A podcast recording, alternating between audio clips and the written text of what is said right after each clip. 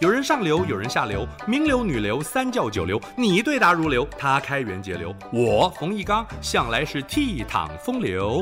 敬请收听《风流人物》来开趴。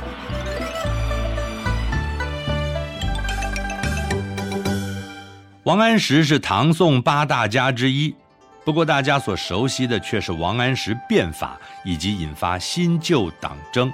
甚至后世批评，由于改革失败，加速了北宋灭亡。王安石自幼受父亲启蒙，并且跟随父亲宦游四方。十岁时来到岭南韶州，父亲为官清廉，具备政通人和的才干，成为王安石心中的典范。十九岁时，父亲病逝，王安石发奋苦读，他过目不忘，文思敏捷。二十二岁进士及第，同乡前辈晏殊当时担任朝廷枢密使，称赞王安石是能容于物，物亦容矣。王安石从基层小吏做起，深刻地体察民间疾苦，兴修水利，扩办学校，政绩卓越。在家时读书习字，和妻子以诗文切磋，不纳小妾，在当时是一股清流啊。三十岁时改调舒州通判，王安石勤政爱民，颇受赞誉。宰相文彦博向朝廷举荐他升迁，王安石以建设地方为由而推辞。王安石的才华也得到大文豪欧阳修的赏识，但是他又以照顾亲长为由婉拒调职，直到三十七岁。王安石进京，呈奏万言书，针对国家当前的问题，系统性地提出改革规划，可惜未获朝廷采纳。不过仁宗皇帝看中他的文采，把他调去编修《起居注》，记录皇帝的言行诏命等等。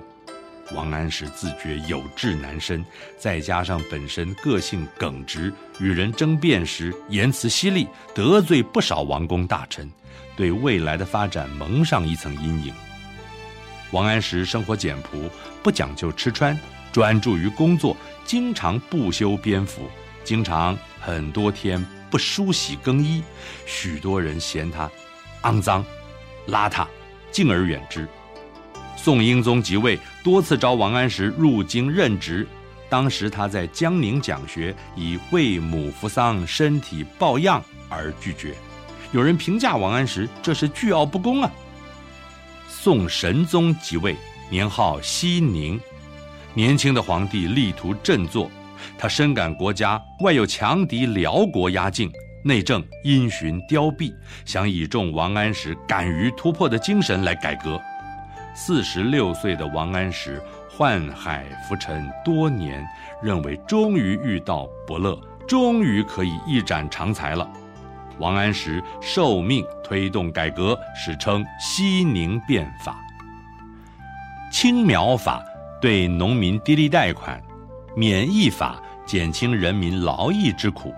关于教育制度的太学三社法，负责理财的制治三司条例司，还有改革官制、财泰冗官等。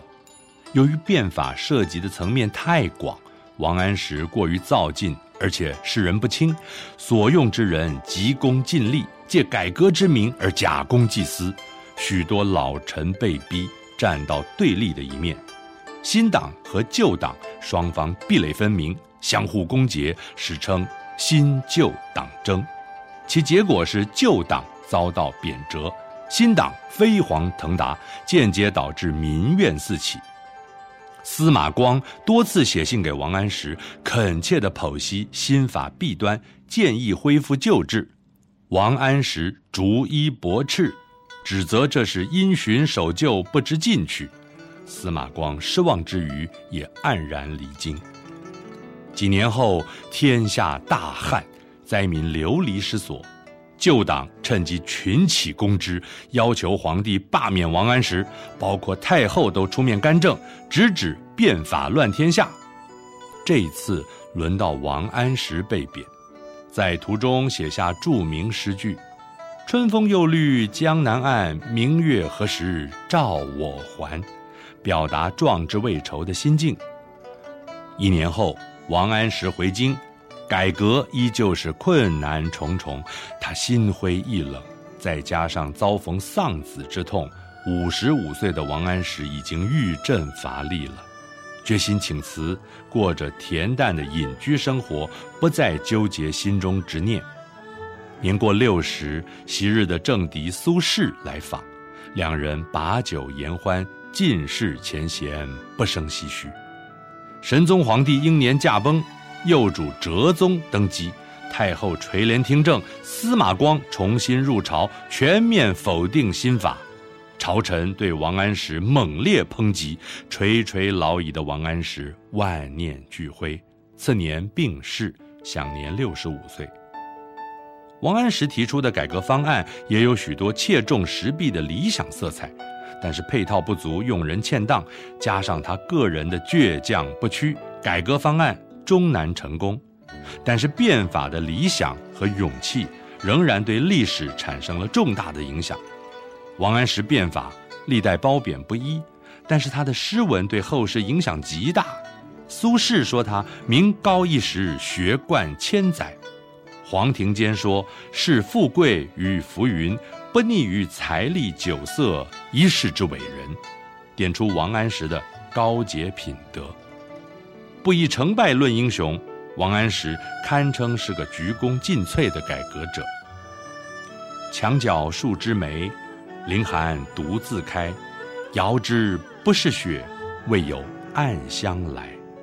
王安石借由傲雪凌霜的梅花，比喻自己孤傲执着，为实践理想踽踽独行。以上风流人物来开趴，由中华文化永续发展基金会直播。